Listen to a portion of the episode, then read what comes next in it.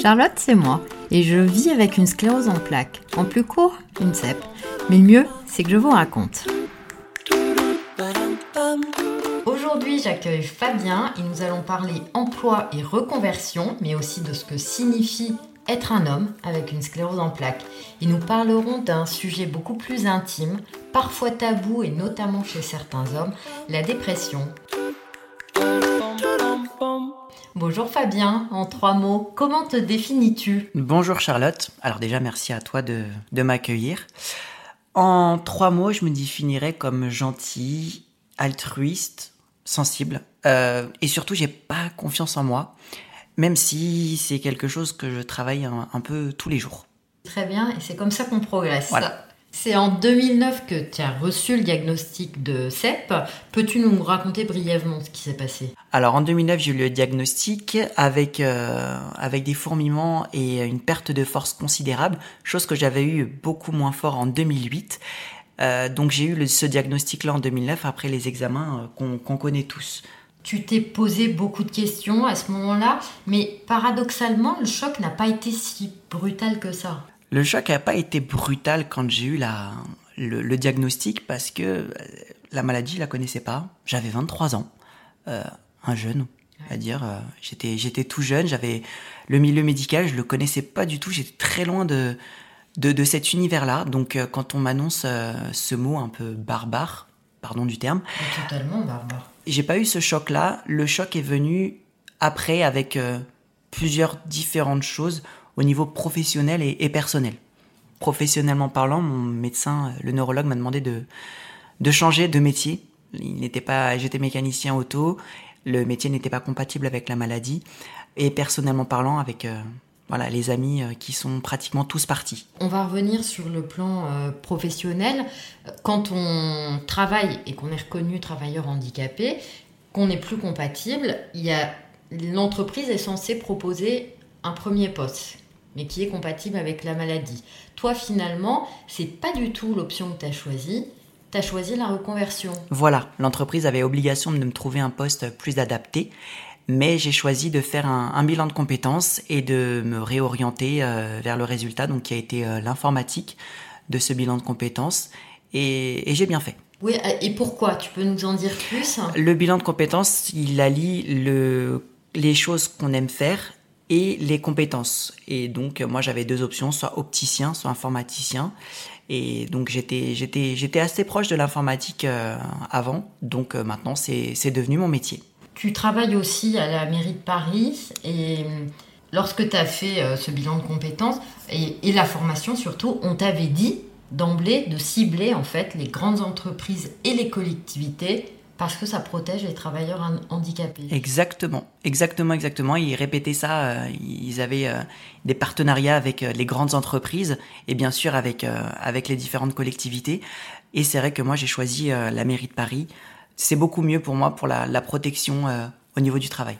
Ça aide, ça permet de de ne pas stresser, de ne pas avoir cette pression de du, du rendement, du de la productivité et c'est vrai qu'au quotidien, ça, ça aide énormément de ne pas devoir penser à ça tout le temps. Bien sûr, en plus, tu as une sécurité de l'emploi. Très rassurant quand on a une maladie chronique. Oui, ça c'est sûr. Dans ta vie personnelle, dans ta vie professionnelle aussi, tu vis avec beaucoup de douleur et euh, d'épuisement. Comment est-ce que tu composes avec les symptômes? Je fractionne beaucoup. Je préfère faire plusieurs choses plusieurs fois plutôt qu'une grosse euh, et que ça m'épuise. Je fais exactement la même chose. Hein. Et ça évite de le payer pendant des jours euh, après. Mais tu as quand même une fille qui est très jeune, puisqu'elle a bientôt 5 ans. Et ça me semble extrêmement compliqué de se préserver avec un enfant de cet âge. Mais c'est pas trop épuisant Si, elle est épuisante. Euh, elle court partout. c'est épuisant, mais c'est aussi une force.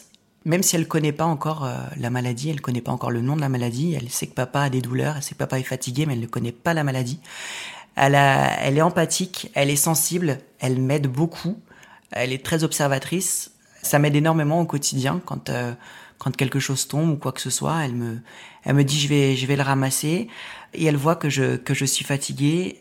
Et même avec elle, j'arrive à fractionner. Je lui dis que on va faire peut-être des balades moins longues, ou on va faire quelque chose, un jeu de société qui, où on peut se poser tranquillement, ou parfois euh, regarder un petit peu la télé. Et elle arrive à s'adapter, à comprendre. Oui, elle comprend, et c'est surtout qu'après, elle peut, elle peut jouer toute seule, et vraiment, elle est top pour ça.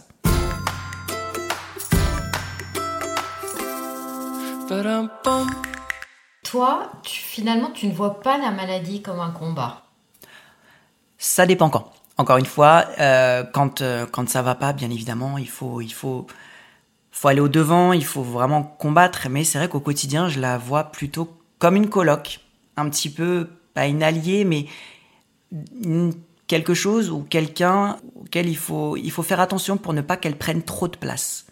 Voilà, fractionner, essayer de pas trop stresser pour euh, sinon elle va elle va se réveiller et c'est pas c'est pas top. Effectivement, c'est j'appelle ça le coup de bambou qui survient ah après avoir. Euh, ah oui, c'est pas mal. Moi, ça. me fait ça comme effet. C'est pas mal. Euh, toujours dans la sphère familiale, depuis un an, tu vis un moment extrêmement difficile puisque tu t'es séparé de ta femme. Oui. Qu'est-ce qui s'est passé?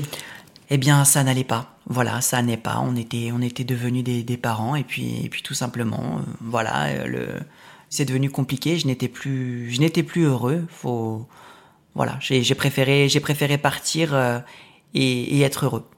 Voilà. Et c'était le bon choix? Oui, c'était le bon choix, même si c'est pas facile euh, parfois. Euh, je, je, suis tombé en dépression. Je préfère en parler, c'est plus, c'est plus simple. Et puis c'est pas un sujet tabou. Il y a des médecins qui sont faits pour ça, il y a des médicaments qui sont faits pour ça. Donc moi j'ai préféré prendre à bras le corps les choses et pas faire la politique de l'autruche. De toute façon, je pense que quand on a une maladie comme la nôtre, on n'a pas le choix, il faut pas se voiler la face. Quand on a un problème, il faut il faut l'affronter. Donc euh, oui, j'ai une dépression depuis un an maintenant. C'est pas du tout à cause de la maladie, même si la maladie rentre au bout d'un moment en compte. Mais euh, c'est pas du tout à cause de la maladie, c'est du fait de de tout ça, du changement de vie, euh, de passer à trois, à un demi, de changer de, logement, de trouver un logement, de, de s'adapter. Donc euh, c'est ça, ça, qui a été euh, qui, qui, est un peu euh, difficile et surtout quand ça va pas, je pense surtout à ma fille et, et, du fait de lui faire vivre ça, même si maintenant je suis plus heureux, c'est quand même parfois un petit peu compliqué. Et Fabien, si je te lance sur la CEP et les hommes, qu'est-ce que ça t'inspire? Bah, Ça m'inspire que bah, parfois on nous oublie. Parfois les hommes on nous oublie un petit peu. c'est une maladie qui, qui touche trois quarts des femmes, mais il faut pas oublier qu'il reste un quart. Et ce quart-là, c'est les hommes et on a envie de, on a envie d'exister, on existe, on est là et puis on, on veut faire les choses euh, avec les femmes. Pourquoi mettre les femmes d'un côté, les hommes de l'autre? On a tous la même maladie, donc euh, autant nous regrouper. Oui, tout à fait. Même s'il peut y avoir euh, des quelques spécificités. Ah, bien sûr. notamment, toi, ta maladie, est-ce qu'elle a eu un impact sur la masculinité, la virilité? Alors physiquement, non. Mais c'est vrai que euh, la maladie, elle a développé ce côté en moi euh, sensible. Euh, et c'est quelque chose que je trouve très positif. J'ai pas la sensibilité des, des, des hommes, on va dire, lambda. J'ai vraiment ce côté très très sensible. Et je trouve que c'est une bonne chose. Et c'est très précieux finalement de se dire qu'une maladie qui est quand même assez négative peut entraîner des modifications positives. Oui. C'est rassurant. Oui, oui, moi je lui dirais, Parfois, j'ai envie de lui dire merci parce que je pense que je ne serais pas l'homme que je suis devenu sans elle. Je comprends totalement. Toi, tu t'es beaucoup investi à un moment dans l'associatif, le parrainage, qui t'ont demandé beaucoup de temps et d'énergie. C'est compliqué de tout gérer. C'est compliqué de tout gérer quand ça va pas. Quand on, bah, par exemple, quand on est en dépression comme ça, on ne peut pas. Il faut avoir l'énergie euh, pour pouvoir euh, écouter, euh, aider, conseiller au mieux les, les personnes attendent notre, de notre maladie. Et quand ça va pas, euh, on peut pas. C'est pas possible. C'était facile quand ça allait, mais quand ça va pas, forcément, euh, c'est plus possible. Oui, il faut vraiment prendre, c'est un message qui est important, il faut vraiment prendre le temps de se euh, recentrer pour se reconstruire, quitte à revenir en forme, positif et de bons conseils. C'est extrêmement difficile, et je parle en connaissance de cause, de se préserver. Est-ce que toi, un conseil?